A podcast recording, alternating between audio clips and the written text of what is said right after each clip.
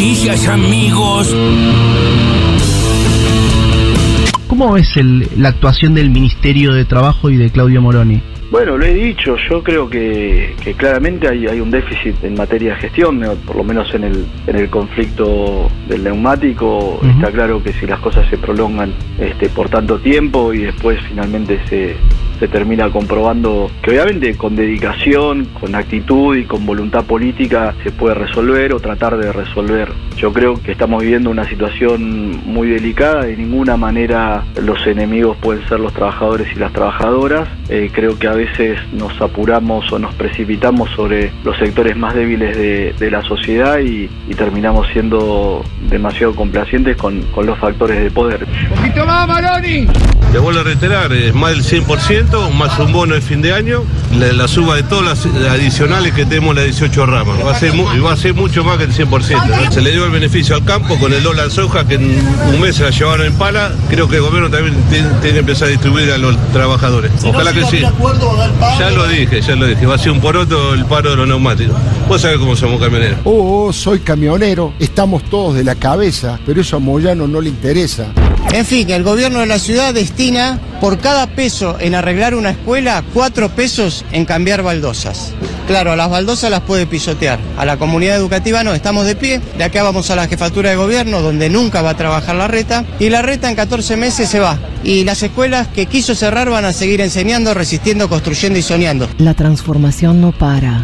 Facundo no habló de la gestión de, de Mauricio, hizo una imputación directa a Mauricio. Ustedes saben que no, es que tengo las mayores coincidencias con, Mauricio, pero me, me parece que eso es un exceso. Me parece que se trató de una acusación que, que en mi opinión es infundada y que no podemos dejar pasar. Punto. Tampoco lo vamos a llevar a la guillotina ni nada por el estilo. Sí poner orden en lo que hay que poner orden, porque lo que no podemos poner en riesgo es la unidad de Juntos por el Cambio. Así que por eso ese documento, la pertenencia del radicalismo a Juntos por el Cambio, así que eso es indiscutible. Como te ven, te tratan. El daño que le acaba de hacer Manes a Juntos por el Cambio es enorme. Parece que Manes estaba bajo en las encuestas y quiso dar un golpe de efecto. Ahora sumó rechazos por izquierda y por derecha. Y también de quienes dicen ubicarse por encima de la grieta, el espacio que pretende ocuparle. Gracias. La culpa no es del chancho. Para que este pibe exista, tiene que haber una oposición pelotuda que lo compró. O sea, si vos no te das cuenta que tenés un enemigo adentro, no hay inteligencia interna que sabe que el tipo está operando para el kirchnerismo, sos un boludo, por más que ahora lo critiques. Pero también es una gran adquisición para el kirchnerismo tener un psiquiatra, así que realmente sos una mierda como radical, como hombre de Cambiemos, pero a lo mejor sos lo mejor para el kirchnerismo. Ojalá que ahora que te adoptaron, le vayas con ellos y te hagas una campaña maravillosa. Rezás, si crees en Dios, Facundo, rezás si podés para que ganen las elecciones entre un año y medio.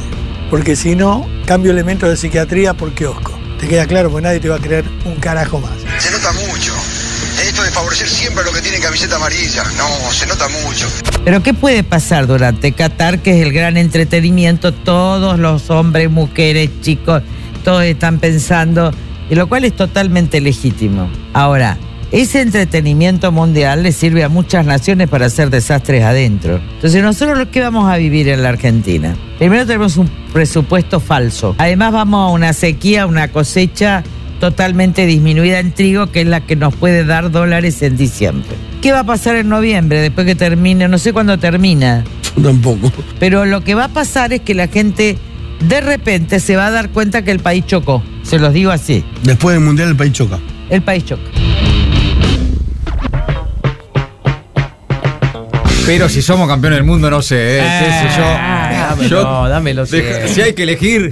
si hay Igual que menos elegir- mal que Lilita habilitó y dijo que era legítimo. O sea, Sí. entusiasmarse con el mundial. Sí, sí, quédate tranquila, Lilita. no Sí, sí. Eh, igual también todos, todos- tenemos también un poquito la sensación que el mundial por ahí pasan algunas cositas en el medio del mundial. Es un clásico, de- es un clásico de los mundiales, ¿no? Eh. Sí, sí, en los momentos de distracción. Che, eh, lo de Babi Checopar contra Manes eh, es, es mucho hasta para Macri, me parece. Es como Sí. que Es un montón, Babi. Yo no sé si es para tanto. Está Sí. con los huevos arriba de la garganta, ¿no? Está Igual, eh, hablando. Sí. Dijo que aflojar un poquito. Es un montón, Sí, Babi. sí, sí, lo de la amenaza, pero me, me gustó la parte donde la verdad que no necesita, Babi, que vos le digas a Macri que hay que hacer inteligencia interna. Ya, ya la hizo él. Sí. Ya la hizo él. Lo de Majul también contra Manes. No, lo que le dieron a Manes en estos días por atreverse básicamente a decir cosas malas de Macri. No mucho Sí. más que eso. Aparte, Y no tan mala, tan no tan extraordinario. mala, que, que parece que espió gente. O sea, tiene 75 causas por espionaje, Sí. todos los años las, tiene una nueva, en todos los cargos que tuvo. Sí, sí, algo que todos saben en Juntos por el Cambio. Sí. No, na- nadie se puede hacer distraído. Una de las características de Macri eh, es el espionaje. Sí, sí, sí, de hecho, en una de las... Todos saben porque además la mayoría fue, fue víctima, de eso, Exacto. o sea, dentro de su propio partido. No, pero lo que están, lo están dejando todo, ¿eh? No, Algunos muy bien. se muy tiraron bien. todos encima de Manes. De la granada. le están dando duro. También Gerardo Morales, eso sí fue curioso, bueno, pero ahí entre ellos están jugando su propia interna de la interna dentro de la interna. De la Morales interna dentro Manes. de la interna. Claro. Es decir, la triple interna. La triple interna, totalmente. Eduardo López, que tiró una poesía, loco. Ah, de Ute. Sí. Baldosas Ah. y Pizar. Ay. Ahí está, la, la lucha educativa también. Escuchábamos al Cuervo Larroque, que le volvió a tirar a Moroni, al Ministerio de Trabajo, por la falta de resolución de los conflictos laborales. Y yo diría que más que a Moroni, un poquito también cuando habla de, eh, resumo, eh, duros con los débiles y débiles con los duros, un poquito eso lo, lo dijo también, ¿eh? Nos estamos apresurando y a veces pareciera que ¿no? se nos va la mano con algunas cosas que decimos. Bueno, todo eso entre las voces destacadas del día, ahora las noticias en maldita suerte. Se pica en el sur. Tensión en Villa Mascardi, un grupo de 40 encapuchados intentó nuevamente tomar la ruta 40 tras la represión y el desalojo. La policía de Río Negro actuó y liberó la zona. El episodio sucedió a menos de 24 horas del desalojo ordenado por el gobierno nacional y por la justicia y por el posterior retiro de las fuerzas federales. Ayer por la mañana un comando unificado de fuerzas de seguridad federales integrados por más de 250 uniformados había desalojado de la zona manifestantes de la comunidad mapuche quienes reclaman como ancestrales territorios ubicados a 35 kilómetros de Bariloche. Se detuvo a siete mujeres, una de ellas embarazada, y cinco menores de edad que ya fueron liberados. El ministro de Seguridad Aníbal Fernández destacó hoy que el operativo tuvo resultado positivo y que durante el procedimiento de las fuerzas no hubo agresiones de ninguna característica ni un rajuño, dijo Aníbal, y también remarcó que las personas fueron detenidas por el delito de usurpación. Tregua de piquete. Piqueteros levantaron movilizaciones previstas para el fin de semana largo ante la promesa del gobierno de un bono.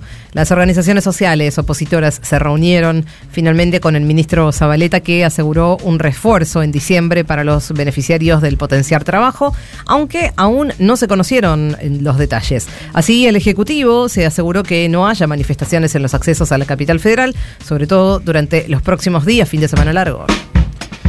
Para evitar los desalojos. Referentes comunitarios y organizaciones sociales se movilizan al Congreso en reclamo por la Ley de Barrios Populares. La Mesa Nacional de Barrios Populares, integrada por referentes barriales y las organizaciones sociales de UTEP, Techo y Cáritas, convocó a una jornada de visibilización y reflexión. Se concentraron desde las 12 en Avenida de Mayo y 9 de Julio para marchar luego hacia el Congreso. Piden una reforma urgente de la Ley 26.453, sancionada en 2018 y que establece, entre otros aspectos, la prohibición de desalojos en estos espacios. Las organizaciones reclaman que se extienda el plazo, que está a punto de vencer, y que se incorpore al listado de barrios populares los que figuran en la última actualización del Registro Nacional de Barrios Populares.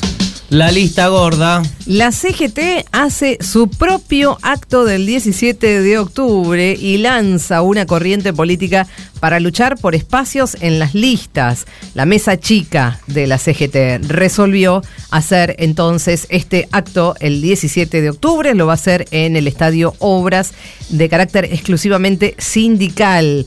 Va a lanzar un movimiento nacional sindical peronista con el objetivo de generar un ámbito de discusión política y negociar espacios en las listas de candidaturas para el año que viene. Del encuentro en la UOCRA participó el gastronómico Luis Barrio Nuevo, pero no estuvo el camionero Pablo Moyano, que prepara su propia marcha, su propia movilización para el 17. Pocos con casi todo. Los 10 gigantes del campo se quedaron con el 90% del dólar soja. Mirá si vos. bien hubo una mejora en el precio para los productores más atomizados, el grueso del negocio exportador se mantuvo bajo el monopolio de las mismas firmas de siempre. La canadiense Viterra, las estadounidenses Cargill y Bunge, la local aceitera General Dehesa y la francesa Dreyfus y también la china Cofco. Dado que se trata de un grupo con espalda financiera para aguantar casi un año de pulseada contra el gobierno, para liquidar su cosecha, a diferencia por ahí del pequeño productor, era esperable que concentraran el grueso de la liquidación, sumando 12 millones de toneladas, según las cifras de la Bolsa de Cereales de Rosario. De ahí no se mueve. El presidente del Banco Central defendió el presupuesto 2023, señaló que la inflación va a bajar y descartó una devaluación. En diputados, Miguel Pelle, de él hablamos, ratificó la meta del gobierno de un 60% de inflación para el año próximo. Aseguró que eso es posible porque, a diferencia de lo sucedido este año por la guerra en Ucrania, no se espera ningún shock externo y que no está previsto ningún salto devaluatorio. También anticipó que el Fondo Monetario Internacional aprobará este viernes la revisión del acuerdo y liberará un nuevo desembolso. A cuidar los dólares. El gobierno refuerza los controles a las importaciones. Unos 2.700 productos que estaban bajo licencias automáticas pasaron ahora a licencias no automáticas y deberá analizarse desde el gobierno cada pedido de importación. En el gobierno argumentan que se trata de productos terminados, pero desde el sector privado reclaman que también se incluyen insumos. Eh, los pibes no se callan. Estudiantes se movilizaron al Ministerio de Educación porteño, exigen ser recibidos por la ministra Soledad Acuña para que escuche los reclamos de viandas de calidad nutritiva, soluciones a problemas de infraestructura y contra las pasantías laborales obligatorias y no rentadas, mientras cuatro colegios continúan con tomas. Ayer una masiva marcha reunió a docentes y a estudiantes en el reclamo educativo frente a la sede de gobierno porteño.